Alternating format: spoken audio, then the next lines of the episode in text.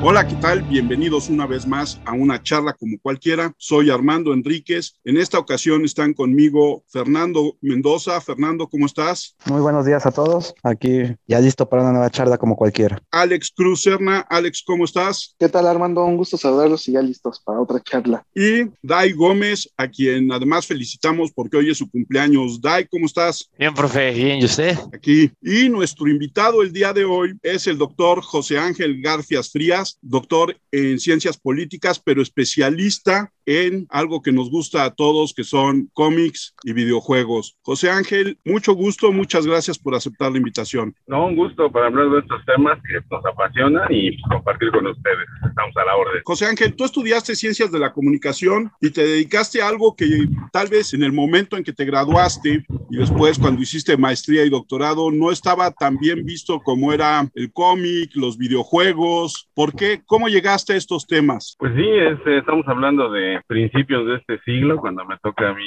estar en la, estudiar esta carrera de ciencias de la comunicación en la universidad, donde, bueno, pues evidentemente no había profesionales o especialistas en este tipo de actividades y bueno, pues simplemente es arriesgarse, ¿no? Abrir camino, abrir brecha. Evidentemente había algunos estudios, Roman Gubern, algo de teoría del cómic, lo que es videojuegos apenas empezaba como teoría a consolidarse y pues nada, ¿no? Yo creo que fue mucho arriesgarse a algo que no existía y empezar a ponerlo en la agenda académica, ¿no? Que creo que eso es muy valioso y en la actualidad, pues bueno, ya es un tema mucho más valorizado. Y este abrir brecha, como tú dices, no se debió también a que eras terriblemente aficionado y a lo mejor podríamos decir, estoy aventurando la pregunta, adicto a videojuegos y cómics? Sí, por supuesto, ese es el punto de partida, ¿no? Que si no te gusta esto, no lo haces. Y para mí era, antes que otra cosa, soy eso, ¿no? Un gran coleccionista de cómics, videojugador, en fin, todas estas áreas que me apasionan. Sin duda ese es el punto de partida y lo demás ya fue consolidar la línea de investigación formalmente. ¿Cómo llegan los videojuegos a México, José Ángel? Pues tiene mucho que ver con la relación que se da con Estados Unidos. Evidentemente es una zona que comparte muchas características, una zona que por la cercanía hay esto que se llama Fayuca. En este caso, bueno, se compartían muchos contenidos, ¿no? Y bueno, estamos hablando de la década de los 80 cuando Atari y otras empresas empiezan a meter ahí sus productos por Fayuca. Ya de ahí, bueno, pues como saben, después se abrió el mercado, tratado de libre comercio y fue más formal el intercambio de productos, aunque bueno, pues todavía muy caros y teniendo como tema también la piratería. Yo me acuerdo en los 70, no sé si era mediados, tal vez más hacia el principio de la década, que había lo que no sé si haya sido el primer videojuego en México, una consolita que se llamaba Nesapong y tenía los dos clásicos palitos que subías y bajabas y pegaban a un píxel que era como una pelotita. ¿Sería ese el primero en llegar a México? Sí, seguramente habrá sido ese o el Pong mismo, que bueno, el Pong es el original, Mesapong ya fue una variante y en ese sentido, este, pensemos en esto que comentaba, ¿no? De esta importación ilegal, la Fayuca, que bueno, pues pudieron llegar estas mesas a algunos lugares. Este Mesapong, bueno, pues eran a veces clones o cuestiones ahí de piratería que sí fueron colocando, ¿no? Con bastante éxito en muchos lugares y después toda esta tradición que tenemos de maquinitas en, en México. Tradición que se ha ido extinguiendo, ¿no? Las maquinitas. Sí, por supuesto, en México ya, y bueno, en muchas partes del mundo ya no es comercial tener esto, ¿no? Japón tiene, por supuesto, algunos lugares que todavía concurren y que tienen más una onda retro, que en ese sentido, bueno, pues hay por ahí unos bares de, de videojuegos que retoman estos elementos y bueno, pues es lo único que ahorita mantiene viva esta industria, pero en sí en sí, pues ya todo ha sido consolas de videojuegos, computadora y sobre todo actualmente, pues teléfono móvil. Ya todo esto, José, a todo este universo, ¿cómo haces el estudio tú? ¿Qué es lo que planteas en tu libro que sacaste en la facultad? Esto que estamos viviendo se llama videojuego, pero depende con qué cristal lo mides, tiene muchas formas. En este ámbito que son las ciencias sociales, el videojuego se vuelve un objeto de estudio y cuando la ciencia construye objetos de estudio, quiere entender cómo funcionan, cómo podemos cambiarlo, cómo modificarlo y sobre todo qué impacto tiene. Entonces, evidentemente el videojuego genera un impacto en la sociedad, por supuesto que también es un impacto económico, que eso es justamente lo que ahorita lo ha posicionado mejor, ¿no? Si tenemos un objeto que como industria genera tantos dividendos, pues hay que apoyar o construir teorías o formas de mejorar esta industria. Pero también como objeto social tienes ahí el videojuego como cultura, que lleva mensajes, que lleva formas de ver la vida, que lleva maneras de interpretar la realidad y en ese sentido es sencillísimo construirlo como objeto de investigación. Digo, el problema luego con esta duda que se tiene, ¿se puede investigar videojuegos? Es que estamos hablando de gente que no entiende lo que es la ciencia, ¿no? Si partimos de que la ciencia busca esta explicación razonada sobre fenómenos, pues evidentemente tenemos un fenómeno y seguramente este fenómeno videojuego tiene vertientes científicas con las cuales se puede explicar en diferentes disciplinas. Ese fue el camino, ese es el discurso que se tuvo que construir para consolidar a esta línea de investigación y evidentemente pues a generar toda esta producción literaria, ¿no? Con los libros que hemos publicado, seguramente a lo mejor te refieres al de aportes para la construcción de teorías del videojuego. Hubo una segunda parte de este libro que continúa lo visto ahí y pues, los que actualmente tenemos sobre industrias creativas y videojuegos, que es justamente verlo como objeto de estudio dentro de las ciencias sociales. Y en tu opinión, ¿cuál es el mayor impacto social que han tenido los videojuegos en México? Creo que nos ayuda a construir una noción de mundo. O sea, eh, cuando hablamos de cine y hablamos de sociología del cine y antropología del cine, vemos que el cine nos ayuda a construir imágenes, nos hace tener un imaginario sobre diferentes productos. Esta discusión se fue dando a mediados del siglo pasado, donde incluso llevó al cine a reconocerlo como arte. Actualmente es la misma discusión que tenemos con videojuegos. ¿Qué tanto de lo que entiendo yo de mi realidad es a partir del videojuego? ¿Cómo simulo experiencias? ¿Cómo puedo construir aprendizaje, colaboración? ¿Cómo puedo tener una postura inclusive ideológica ante los contenidos? Contenidos que ahí se presentan y darle una comprensión más compleja al mundo. Entonces todo eso es el videojuego y entenderlo como teoría. En ese sentido, José Ángel, tú hablas de esta visión de mundo que va muy de acuerdo también a lo mejor con la parte global del Internet y demás, pero siendo la mayor parte de los creadores de juegos extranjeros, puedes hablar también de una colonización o por lo menos de una imposición de ciertas ideas y visiones eh, sí, por supuesto, hay una ideología presente en el videojuego y analizarlo de esta manera en la construcción de su discurso, pues sí, sin duda tiene todo este énfasis. Es inseparable, ¿no? Cualquier producción de cualquier nacionalidad tiene dentro de sí un sello, que bueno, en este caso, en esta industria está muy marcado por Japón, por Estados Unidos principalmente, y bueno, pues es indiscutible la construcción de un discurso, ¿no? A lo mejor estamos pensando en videojuegos de guerra como Call of Duty y evidentemente así como la película de Rescatando al Soldado Ryan o La Caída del Halcón Negro, tiene un tinte ideológico respecto a un conflicto bélico, estos videojuegos también lo tienen, porque hay un discurso también ahí que promueve ciertos valores y ciertas condiciones. El videojuego juega el mismo papel que los demás medios en esta construcción de identidad para los gamers y todos los usuarios y los que consumen contenidos. Y bueno, más allá de Estados Unidos y de Japón que han pues, básicamente duopolizado esto de los videojuegos en cuanto a las ideas, ¿algún otro país que también se haya posicionado y que haya mostrado un contexto diferente al de estas dos naciones? Sí, sin duda ahorita el tema con los desarrolladores de videojuegos es que ya son más globales y entonces hablamos de que se hacen videojuegos en México, en Colombia, en Brasil, muchas regiones. Evidentemente estamos hablando del campo independiente, el indie, y que cada uno construye también visiones dentro de su región. 行 Entonces, en ese sentido, ya tenemos más de una visión. La, diferencia es que los videojuegos AAA son eh, los que predominan de estas dos partes, ¿no? De Japón, Estados Unidos, mientras que aquí este, tenemos otra visión. Evidentemente, estos videojuegos indies con toda esta cultura de los países en los que fueron creados, seguramente reflejan estos valores, como por ejemplo aquí en México, Mulaca, que está basado en toda la tradición de pueblos indígenas de la zona norte del país, eh, Chihuahua, por ahí, esas regiones, pues tiene toda una forma de ver el mundo y la realidad. Entonces, aquí la única diferencia es que los AAA pues, siguen siendo los de las naciones predominantes, mientras que los indies poco a poco van penetrando con discursos más locales. Mulaca, un juegazo de nuestros amigos de Lienzo ahí por si alguna vez escucha esto Guillermo Vizcaíno le mando un, un saludote este ahí de, de, Lienzo que por cierto están trabajando ahorita en Aztec Forgotten Gods que creo que salió su demo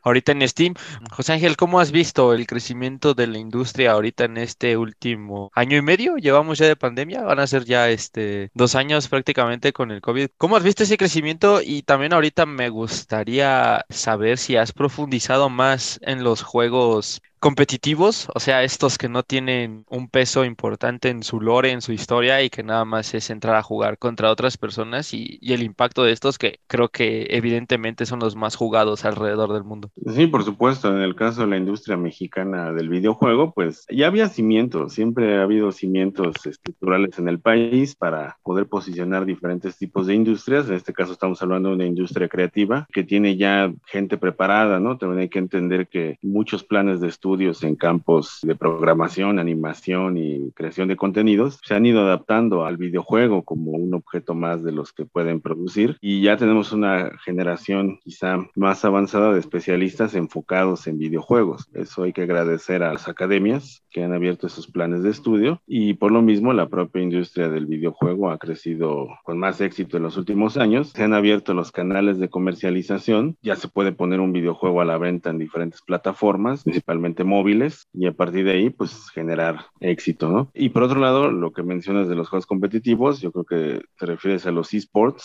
o por lo menos los que... No, no, no, o sea, los juegos, este, no, los esports otra cosa, ese es el, el deporte, o sea, por ejemplo, el LOL, el Warzone, ¿sabes? O sea, juegos que no tienen ningún peso importante en su discurso. Pues va, de la mano, porque a fin de cuentas este tipo de videojuegos se centran más en el gameplay que en una narrativa. Eh, parte que la misma generación actualmente no es tan clavada. Tiene mucho que ver con el consumo de las generaciones, o sea, los que juegan Fortnite y todo esto son más jóvenes que los que juegan videojuegos de historia. Entonces la industria se va adaptando a eso, tiene mucho que ver que el consumo de contenidos en la actualidad es desconectado, inconexo, no hay mucha profundidad en historias. Es un fenómeno que también está pasando que de repente es más consumir contenido en TikTok, en redes sociales, en YouTube. Y estamos hablando de temas variados, breves, de corta duración. Y es el mismo esquema que reproducen este tipo de videojuegos, ¿no? Partidas rápidas, sin tanta explicación y más enfocadas en la acción. Es parte de cómo esta generación consume sus contenidos que lleva a eso, ¿no? Y bueno, pues lo vemos en series de televisión y demás, donde es raro que se profundice mucho. Y en este caso los videojuegos dejan atrás el modo historia para enfocarse en las modalidades competitivas. Él es el caso de Battlefield que va a salir este año. Bueno, pues se dice que no tiene campaña, ¿no? Entonces, justo es muy enfocado a, competir, ¿no? Digo, eh, para mí la campaña era un valor, me gustaba jugarla aunque durara cuatro o cinco horas. Ya después veía yo si jugaba, pero bueno, pues yo correspondo a otra generación, ¿no? La actual generación, pues es más de eso, de vivir momentos más que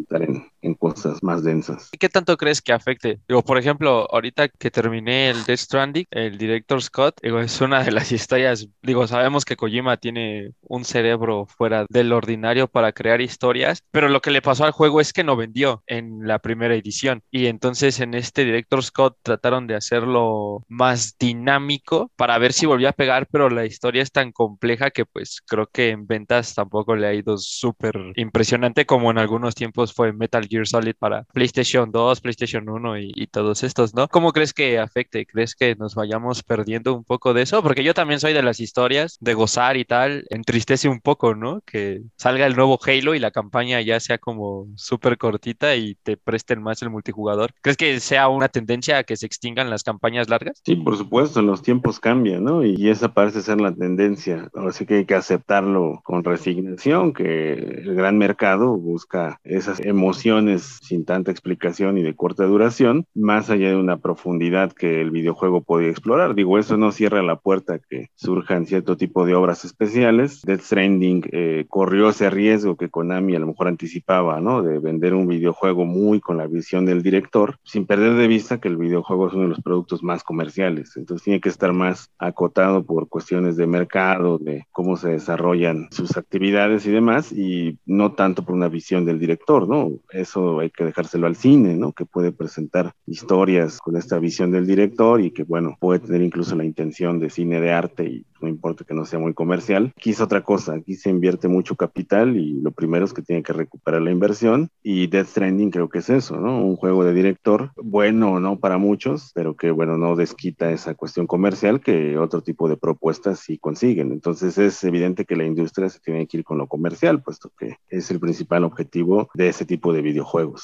A mí me gustaría saber cuál es tu visión de que, por ejemplo, en los videojuegos se está buscando que todo sea más sencillo, que todo sea rápido, directo, a la vena, ¿no? Como en la mayoría de las manifestaciones artísticas se ha ido buscando, pues desde la música, ya ves que se le puso voz a la música porque ya no era tan comprensible para nuevas generaciones en años pasados. Y, por ejemplo, hay tendencias en el cine, ¿no? Ahora ya se ven muchas series muy largas cuando antes se buscaba más ver la película, más directo. ¿Crees que sea algo solamente de moda o qué crees que sea? No, más bien creo que es tendencia, ¿no? La dificultad para las generaciones de antaño pues, era la base del videojuego. También esa dificultad se sustentaba en que los videojuegos no eran tan largos, entonces era una manera de extender su ciclo de vida. La narrativa fue tomando preponderancia, pero ahora son las acciones, es lo principal. Y en ese caso la dificultad entorpece mucho las acciones del juego, sobre todo una generación que no está acostumbrada a perder, ¿no? Y a asumir retos. Entonces, en ese sentido, los videojuegos sin dificultad o con una dificultad moderada, también es la constante porque en cuestiones de mercado no hay mucha demanda. Claro que hay unos que construyen su nicho muy específico, como los Dark Souls y sus variantes, que bueno, es justamente la propuesta de venta que tienen, pero en general el tema de dificultad hemos visto que prácticamente se ha desaparecido de todos los videojuegos, ¿no? Y más aún aquellos que tradicionalmente se consideraban difíciles, que incluso han tenido que poner modalidades más sencillas y formas de jugar más acordes a esta generación que pues, busca la simplicidad ¿no? Insisto, es este perfil de gamer muy enfocado a lo fácil, ¿no? A lo de momento y a vivir este, acciones rápidas. De eso se trata hoy en día los videojuegos. En la cuestión de economía, pues sí se gasta mucho en esto, ¿no? O sea, desde que ejemplo la consola, digo, ya el celular, tú lo has dicho, compras tu celular y puedes bajar varios juegos gratis, ¿no? Pero en el plano de las consolas es un gasto muy impuesto, ¿no? Desde la consola y los juegos ya no son tan baratos como antes, los controles y demás. ¿Cree que se ha vuelto también una industria elitista o siempre ha sido elitista en cuanto a quién tiene acceso y quién no a los juegos y todo eso? Pues sí, no, no. En ese mercado de las consolas, evidentemente es el más o de los más elitistas, puesto que hay que cada vez desembolsar más, ¿no? O sea, el costo que tiene ahorita el PlayStation 5, pues no se compara con el 4 en su momento cuando salió, digo, equiparando las cuestiones de cambio y, e inflación. Y si nos vamos más atrás, pues parte de un eh, objeto que era pues más o menos costeable, ahorita estos PlayStation 5, Xbox Series X, que incluso hay que invertirle, si es que es el caso, en más memoria, en accesorios y demás, que sin duda lo hace elitista, por supuesto que en ese ámbito eh, el videojuego está volviendo completamente elitista y estamos hablando de un producto para un nivel socioeconómico alto. Pero a su vez también se están abriendo otros mercados, como el de la telefonía móvil, donde ese tipo de videojuegos pues son free to play y es otro esquema que genera ingresos a partir de eso, de diversificar más mercados y tener más propuestas, ¿no? Y es de hecho el principal medio para jugar videojuegos hoy en día, ¿no? El teléfono. Entonces, Mm, ya no podemos hablar de videojuegos como una sola cosa. Estamos hablando de videojuegos en diferentes nichos, en diferentes mercados, que bueno, ya en la industria se habla del de las consolas, del PC gamer, que es otro segmento, ¿no? Que incluso puede invertir más que el de consolas, y el casual, que generalmente va a estar en el teléfono móvil. Y aún así, seguramente saldrán teléfonos móviles de alta gama para jugar ahí con más calidad, ¿no? Entonces, más que hablar ya ahorita de una sola forma de videojuegos, estamos hablando de una gran variedad de cómo venderlos, de cómo consumirlos y de qué contenidos crear, ¿no? Entonces, hoy sin duda hay muchos nichos en el videojuego. José Ángel, en esto que decía Dai acerca el crecimiento o no de videojugadores en tiempos de la pandemia, lo cierto es que el uso de Internet ha impactado mucho en generaciones como la mía, los que ya tenemos más de 50 años. ¿Está creciendo el consumo de videojuegos en ese sector? Pues están creciendo todos, para todos lados, ¿no? O sea, cada vez más no gamers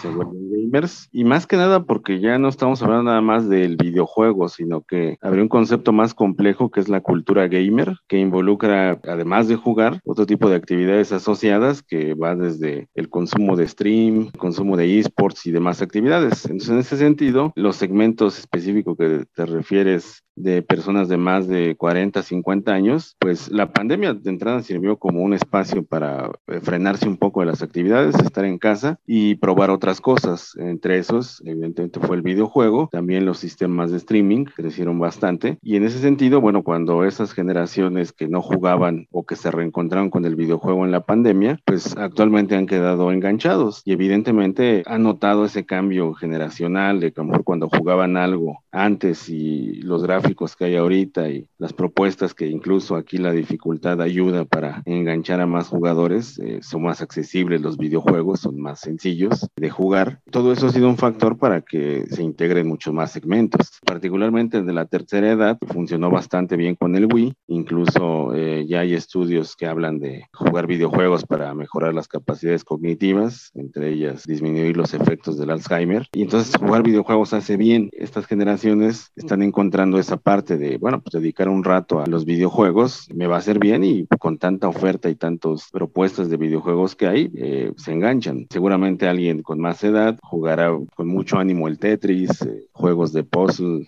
de este tipo y quizá, ¿no? Hasta se integre con juegos más de aventura, de acción y otro género, pero sin duda eh, todo esto que llamamos el gamer y la cultura gamer está creciendo descomunalmente y la pandemia no hizo más que favorecer este crecimiento de la cultura gamer. La otra pregunta que yo tenía, ¿cómo ves la evolución del jugador, del gamer al gamer? O sea, de los que jugábamos porque la moda, al gamer ya y de ahí a los esports. Bueno, en este caso, eh, el propio videojugador, y en este caso ah, incluiría yo la cultura geek, el friki, todo ese espécimen que era un tanto rechazado hace algunos años, hoy es otra forma más de ver la vida, de cómo vivirla, ya sin tantos prejuicios. Cada vez la gente es más geek, más friki y ya no existe ese rechazo.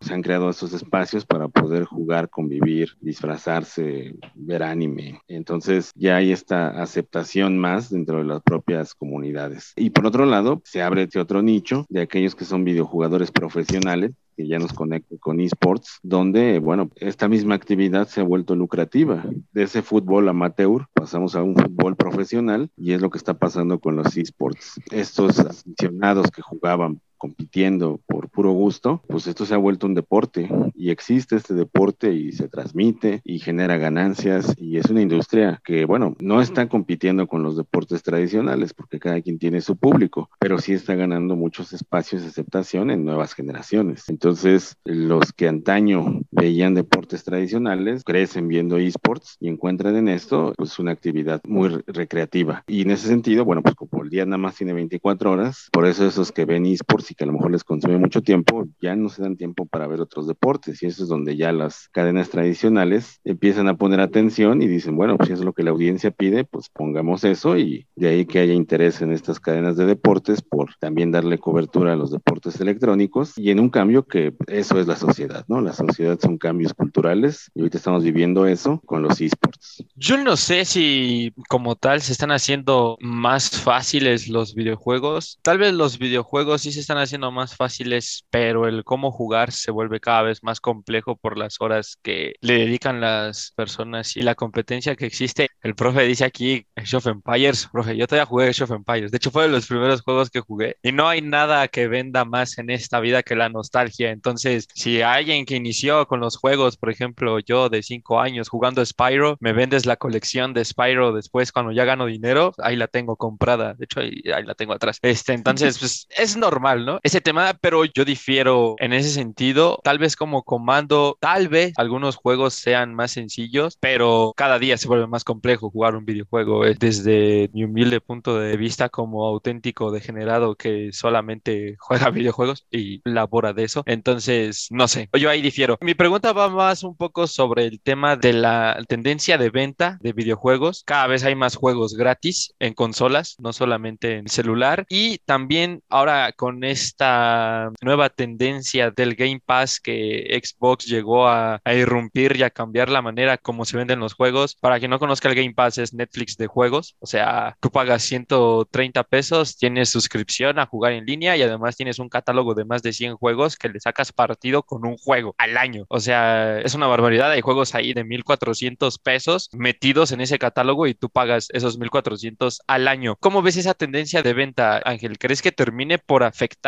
a la industria? Digo, Phil Spencer ha salido a decir que ni mucho menos afecta a la economía de los estudios y tal, pero tú cómo lo ves? ¿Crees que al final todos van a tener que crear su propio Game Pass, su propio Netflix de videojuegos? Es que la economía se ha digitalizado, ¿no? También hay que partir de eso, de que la televisión y los medios tradicionales nacen antes de la digitalización, el videojuego incluso también está antes de esta eh, digitalización por Internet y entonces, bueno, eh, el esquema comercial, como decía Negro Ponte, era a partir de átomos. Entonces, todo lo que comprabas tenía que llegar físicamente a tu casa, como es el caso de los cartuchos, los discos y cualquier videojuego que compras, pero evidentemente a partir del nuevo siglo y cuando ya crecen las conexiones de banda ancha y hay en sí una posibilidad de entregar contenido digital de forma más estable, es que cobra fuerza ahora sí que la economía digital vista por internet. Eh, siguen siendo bits a fin de cuentas, los mismos que estaban en el cartucho, pero estos bits ya se manejan en la red con velocidades más o menos estables, que da esa posibilidad de abrir nuevas oportunidades de negocio. Lo que pasó con Netflix, cuando ya se transforma en este catálogo digital, pues nada más dependía de que hubiera la infraestructura para poder ofrecer el servicio sin interrupciones. La propia tecnología ha impulsado más velocidad en las conexiones, más abaratamiento de los costos de Internet y bueno, con ese escenario, pues se abren estas posibilidades de abrir nuevos negocios más allá de vender el producto físico. Por eso las tiendas físicas, los retailers, pues cada vez ya van más en decadencia, ¿no? Ya no es necesario comprar el disco y queda más en un plano del coleccionismo, de aquellos que quieren tenerlo todavía el disco físico, pero en la práctica un catálogo digital y un consumo digital de videojuegos, pues es costeable, es rentable y de nuevo va a conexión con esa idea de jugar en el momento y no pensar esto después y por lo mismo esas versiones físicas pues ya son menos, ¿no? Ya queda en un plano del coleccionismo. Y entonces, bueno, la pregunta es si lo tendrían que hacer los demás? Pues seguramente sí, porque Xbox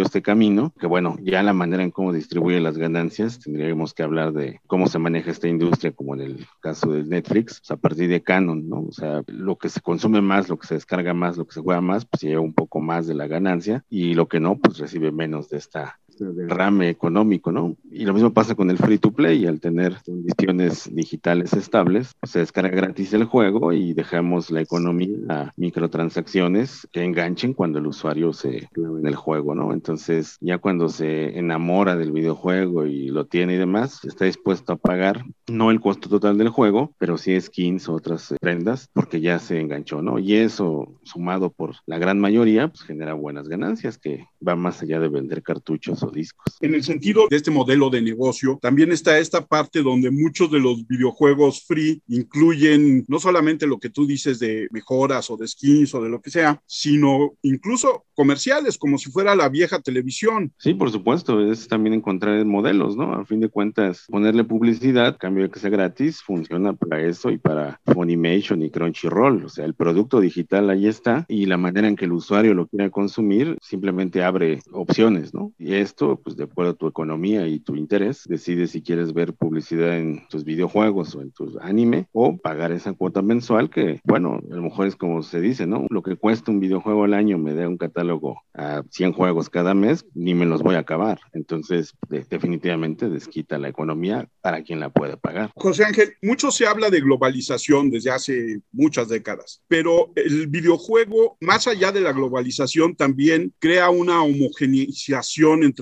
todos los jugadores alrededor del mundo, ¿no? Crea una sola conciencia. ¿Quién sabe? Yo creo que ahí estamos hablando del videojuego, sí que plantea ciertos temas, ciertas condiciones, pero también contrario al espectador de televisión y de medios pasivos, el gamer tiene algo más, ¿no? De entrada ya interactúa y es quizás hasta más crítico, ¿no? Que los demás consumidores. A fin de cuentas, habría que investigar más al respecto, pero creo yo que en este sentido eh, sí se pueden homogenizar ciertos contenidos, temáticas y demás, pero en esta industria parte mucho de que el usuario elige, ¿no? Entonces, ya cuando esté más establecida esta cultura gamer y que penetre con mucho más fuerza, entonces creo que sí podemos hablar, ¿no? Todavía falta llegar a mucho más mercados, pero evidentemente hay ciertos juegos con tendencia, ¿no? Como, no sé, FIFA, ¿no? Que difícilmente cambia cada año y prácticamente vende lo mismo y bueno, pues los que son seguidores lo pagarán o consumirán por ciertas razones, pero creo que es un caso distinto a cómo abordarlo como pensábamos con los medios tradicionales. ¿Cuántos gamers hay en México? Híjole, ahorita no tengo el dato exacto, pero de las últimas investigaciones y cifras que se tienen ya sobrepasa más del 50%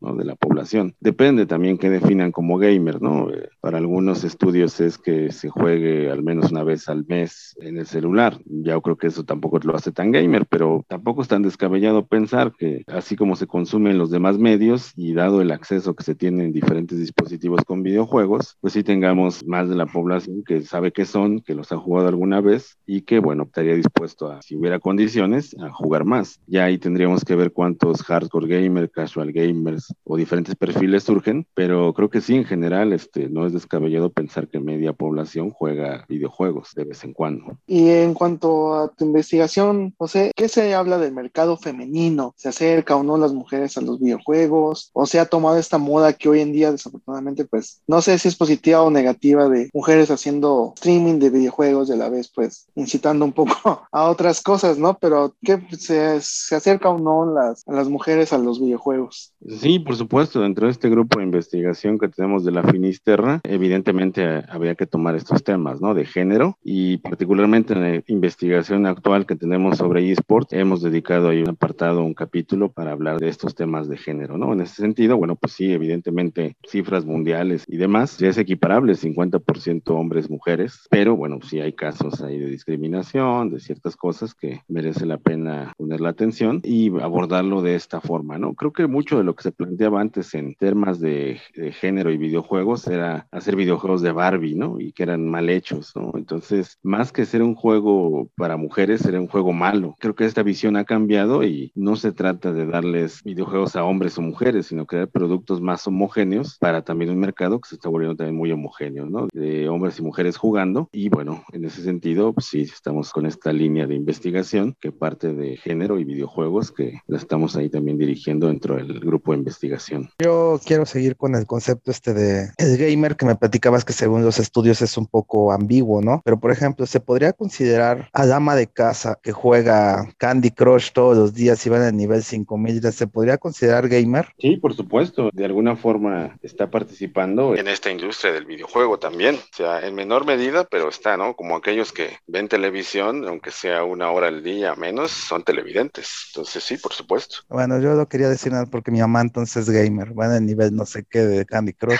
y juega todos los días. Y la verdad es que es brutal. Y, y, juega con su Nintendo 10, Tetris, Doctor Mario y... Exactamente, justamente eso te iba yo a comentar. José Ángel, cuéntanos un poquito más de tu grupo Finisterre. Bueno, la Finisterra es un grupo de investigación que fundamos en 2015 para la investigación de industrias creativas, pero bueno, enfocado a videojuegos, a anime, a toda esta cultura importante, ¿no? Que se está dando en los últimos años y bueno, este lo hemos llevado con bastante éxito con proyectos de investigación, con publicaciones, con coloquios y va marchando bien. De hecho, hemos impactado en otras universidades somos de la UNAM y estas otras universidades han empezado a crear proyectos similares con colegas también míos que están en esas otras universidades como la Universidad Autónoma de México, Anáhuac y el TEC de Monterrey y creo que está construyéndose un grupo sólido de investigadores de estas industrias. Ya pronto tendremos esta sinergia y sin duda seremos ya un grupo de investigación más amplio que lo que es ahorita la Finisterra de la UNAM, que en este grupo somos alrededor de 12 profesores, todos de la UNAM, con estudios de maestría y doctorado, que también están actualmente también haciendo sus estudios, y que bueno, al paso del tiempo pues, esperamos estar consolidados como un grupo de investigación en esta área en la UNAM.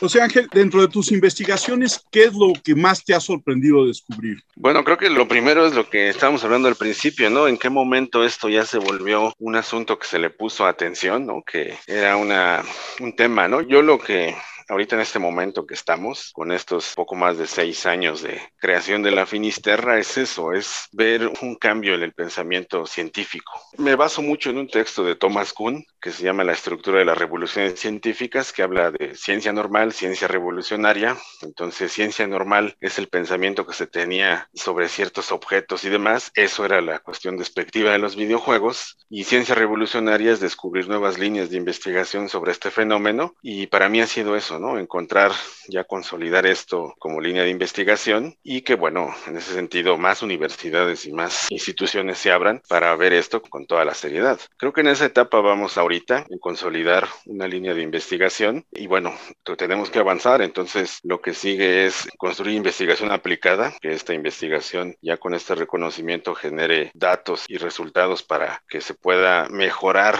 la forma de hacer videojuegos, mejorar la forma de consumirlos y educar a la sociedad en esta cultura gamer. Y una tercera etapa sería la, la solución de problemas nacionales con videojuegos. Y ya estamos hablando de desarrollar aplicaciones y demás para atender temas sociales y a partir de la ludificación y otras herramientas, pues atender problemas serios como la pobreza, la educación, qué sé yo, a partir de lo que ya se haya investigado con estas teorías. Evitar que el peje diga que Mario es malo en las mañaneras. Oye Ángel, ¿qué crees tú que se tenga que mejorar? Es que dices mejorar cómo se hacen los videojuegos. ¿Te refieres solo a México? Sí, bueno, principalmente México y posteriormente el resto del ah, mundo, ¿no? Es mucho mejorar eso, ¿no? Eh, y no me refiero nada más en términos de mercado, ¿no? Porque evidentemente no viene mal que haya más creadores de videojuegos mexicanos y que se ganen la vida de esto, pero también implementar esta cultura gamer en beneficio de cierto tipo de actividades, ¿no? Es todo un conjunto que tenemos que ver como investigadores, ¿no? De que la ciencia tiene que repercutir en la sociedad y en este caso esta ciencia del videojuego tiene que caer en eso, ¿no? Mejorar en todos los aspectos, industria, sociedad, cultura, etcétera, etcétera. ¿En qué fase crees que están los videojuegos en México para lograr todo eso que nos estabas comentando hace un momento?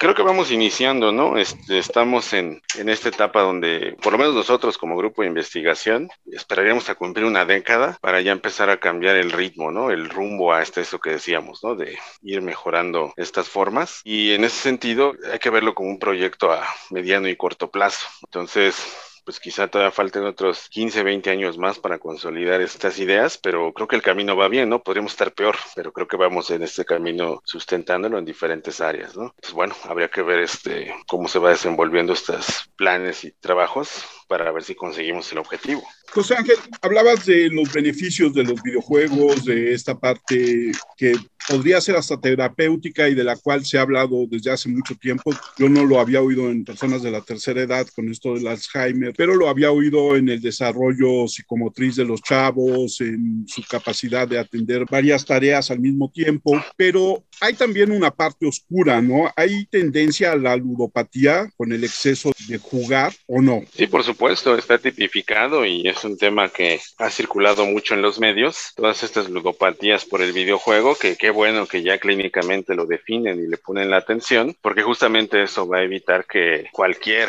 situación ligada a los videojuegos genere preocupación, sobre todo en los padres de familia. Evidentemente esta ludopatía reconocida no implica que todos los que juegan se vuelvan adictos o tengan problemas, ¿no? Cada quien tendrá que analizar este caso, ¿no? Pero de repente sucede que en alguna región, en algún país, se da uno de estos casos reconocido y empieza a generar alarma en la sociedad. Hay que saber informar bien, ¿no? Y entender a qué se refieren estas ludopatías para poder tranquilizar a la población, ¿no? Evidentemente suceden, pero vaya, no va a ser el caso de todos los que jueguen videojuegos. Pero qué bueno que se tipifican para que cuando sucedan y en verdad sea una ludopatía, haya cuestiones eh, cómo intervenir, ¿no? Entonces sería eso. Solo una pequeña parte de la población está propensa a estas ludopatías. ¿Crees que los medios tradicionales han satanizado el tratamiento que se da a este tipo de problemas que menciona el profe? Sí, de hecho este debe ser su trabajo, porque el videojuego les está quitando tiempo, ¿no? Tiempo de pantalla. Entonces, en este afán por competir, en los tiempos del consumidor y del espectador, pues es evidente que tienen que aprovechar lo máximo para pues, tirarle un poco a esa otra área que no les deja algo. Entonces, sí, por supuesto. Es, y esta es normal su reacción de querer atacar a los videojuegos porque pues, le está quitando audiencia. ¿Qué opinas de las opiniones que dicen que solamente hay violencia, que solamente promueven. este... por favor. No, yo le estoy preguntando qué opina de todas esas cosas, ¿no? Yo, yo no lo comparto, güey. Pero Sí, los sí. medios tradicionales lo único que dicen es que, que los videojuegos generan violencia, que generan ocio, que generan Generan, no te que quedas dicen. tonto, Sí, no, como, exactamente. ¿no? Claro. como ahora en, en Estados Unidos, que otra vez hubo un atentado, no va a faltar el soquete que salga a decir que es porque el güey juega Call of Duty, ¿no? Exactamente. Sí, o como cuando pasó aquí en Coahuila, ¿no? Ajá, Sí. sí, exacto.